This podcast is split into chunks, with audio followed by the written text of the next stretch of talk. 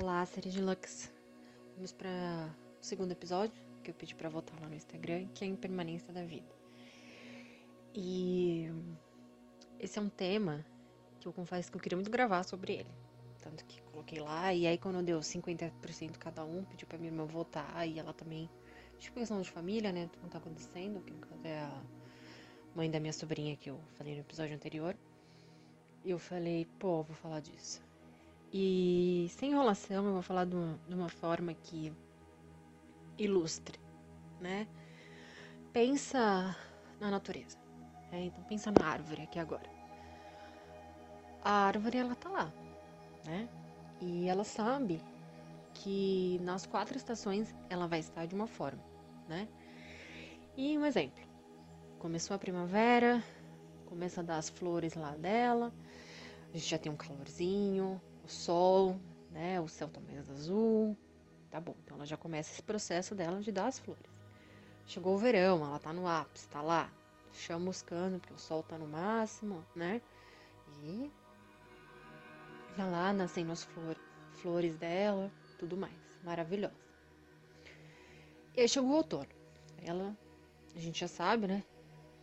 É, de dia é calor, perdão, de dia é frio, à tarde é calor e à noite é frio de novo. Então ela já começa, já é aquele meio termo das estações. Nem tá aquele calor, nem tá aquele frio, né? E aí ela vai caindo as folhinhas dela, as flores. Tá bom. Chegou o inverno. Então ela tá lá peladinha, né? Caiu tudo, não tem flor nenhuma, não tem folha nenhuma, só tá ela lá. Né? Os troncos. Gente, eu sou péssima de biologia, né? Então tá o tronco, enfim. E aí ela ficou triste porque isso aconteceu? Você acha mesmo? Não, porque ela sabe que a vida tem uma impermanência. A vida tem ciclos. Tem começo, meio e fim. Tem manhã, tarde e noite. E uma coisa que eu aprendi muito, se você tem dúvida de alguma coisa, olha para a natureza. Sempre vem a resposta, tá? Sempre. E voltando sobre isso da impermanência, ela não tá triste, porque ela sabe. Né? Então vamos tratar como se fosse o inverno, entre uma coisa ruim. Né? Tá lá peladinha. Só o tronco e os galhos. Era isso que eu queria falar. E ela não tá triste, porque ela sabe que vai começar um novo ciclo na vida dela. Que sabe que a primavera volta tudo de novo. Né? Não igual, porque nem a natureza é igual. Vai voltar a florescer. Então ela não tem medo. Ela não fica, meu Deus, agora eu tô aqui com frio. Não, porque ela entrega. E a impermanência da vida é você entregar o controle. E eu falo de um lugar aqui muito humilde, tá? Porque eu sou mega controladora. Né? Eu já venho comentado sobre isso, tanto aqui no Spot como no Instagram. É, para mim, as coisas têm que estar tá perfeita para eu fazer, sabe? Eu não vou sair fazendo do nada. E eu venho trabalhando muito isso em mim. Esse fluxo da vida, essa entrega, né? Que a gente não tem um controle. E a impermanência, ela é você soltar a entrega. Porque voltando ao exemplo da natureza, a árvore não fica segurando as flores dela. Não fica segurando as folhas. Elas caem. Porque ela sabe que vem uma coisa melhor. Porque ela sabe que vai chegar a hora dela florescer de novo.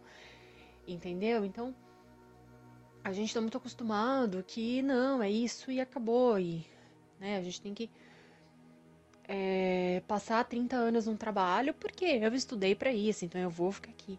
Né? Então, quando a gente, por exemplo, né, eu até comentei no episódio anterior, chega o, né, a sensação de estar perdido, você não sabe o que fazer, porque a gente fica rígido no controle. Não, é isso. Eu sou médico, e eu tenho porque eu fui medicina, porque foi muito difícil, etc, etc, né? Quando é para você ser médico, tudo, eu tenho que ser médico até eu ter 80 anos, não posso querer fazer outro tipo de especialidade. Sabe? Eu não posso misturar, tô dando um exemplo aqui do médico que veio a primeira coisa na minha cabeça. Mas a gente não solta, sabe? A gente fica agarrado com aquele pensamento, com aquele sentimento de de 1910 e você traz o um negócio com você porque não, é assim, eu sou assim, eu nasci assim, eu vou morrer assim, não posso soltar. Né? Eu não posso ser impermanente.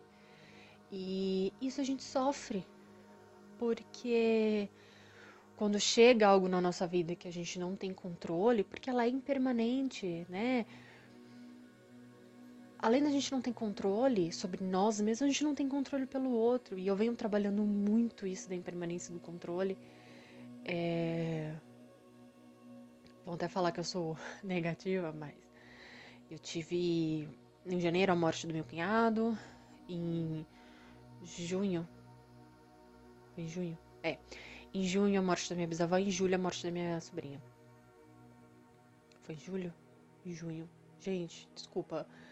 Foi tudo em junho. A morte da minha sobrinha está em agosto, então tá bom. Perdão, é porque realmente a minha sobrinha nasceu no 10 de julho e faleceu dia 10 de junho, desculpa. Dia 10 de junho e faleceu dia 21. E a minha bisavó dia 12 de junho. Então me perdoem a confusão dos, dos das datas. Mas voltando, desculpem. É, eu percebi como a vida é impermanente, sabe? É, a gente não tem controle. A minha irmã simplesmente estava com ela e depois viu ela tinha falecido. É, o meu cunhado estava voltando para casa dele e sofreu um acidente de moto. É, e a minha bisavó em três meses, quatro meses, saí de uma pessoa que jogava buraco, é, com 94 anos, tá? Super ativa, mais ativa que a minha avó, que tem 70 e alguns. É, e eu vi ela se, desculpa, né, se definhando. Então, é impermanência da vida, sabe? A gente perceber que nada é permanente, né? Eu tô agora, permanente agora, o momento presente que eu tô gravando. Depois que eu terminar de gravar, eu vou estar fazendo outra coisa. Entendeu? A gente precisa perceber, a gente precisa perceber que a impermanência é em tudo. Sabe? São nas pequenas coisas. Você que tá me ouvindo agora, não é a mesma pessoa de quando começou a pandemia. Sabe? E a gente precisa parar de achar que isso é ruim, não é ruim. Sabe? Crescer é aquela velha história que a gente sempre ouve, né? Crescer é doloroso. É doloroso porque o ser humano é muito rígido, a gente não gosta de soltar a gente gosta de nascer e morrer achando que A é A, sabe? A gente não abre para esse mundo de possibilidade. E a pandemia mostrou pra gente que, cara, a vida é tão mais do que a gente acordar, é, trabalhar e trabalhar por 60 anos, sei lá quantos anos a gente se aposenta. É, e depois fica sentado no seu sofá esperando a hora da morte, porque você se aposentou. Né? Lembrando que essa é a minha opinião, tá? Se a sua opinião for diversa da minha, tá tudo bem. Porque nenhuma verdade absoluta, tá? É, eu sempre pensei que a vida era mais que isso. Nunca foi. E eu acho um pouco engraçado porque é, depois que comecei a estudar astrologia, mas esse autoconhecimento, eu percebi que tudo fazia sentido, porque eu desde pequena, quando falava pra mim, o que você quer ser quando crescer? Eu nunca soube, sabe? É, para mim nunca fez sentido. Eu, lembrando que agora é meu ponto de vista, tá? Para mim nunca fez sentido eu casar, ter três filhos, ter um casamento estável, uma casa própria, é, um carro, trabalhar infeliz numa empresa por anos até me aposentar, depois me aposentei e ficar em casa esperar a morte chegar. Não, isso nunca fez sentido pra mim, eu, Stephanie. Sabe? Depois quando eu comecei a me autoconhecer, falei, tudo faz sentido, tá? É, não julgo quem quer ter essa vida, muito pelo contrário. É, faça o que te faz feliz, tá? Então, para mim, para mim, eu não tenho problema nenhum, né? Isso é o que me faz feliz, mas se você for ser feliz com essa realidade que eu falei, tá tudo bem, tá?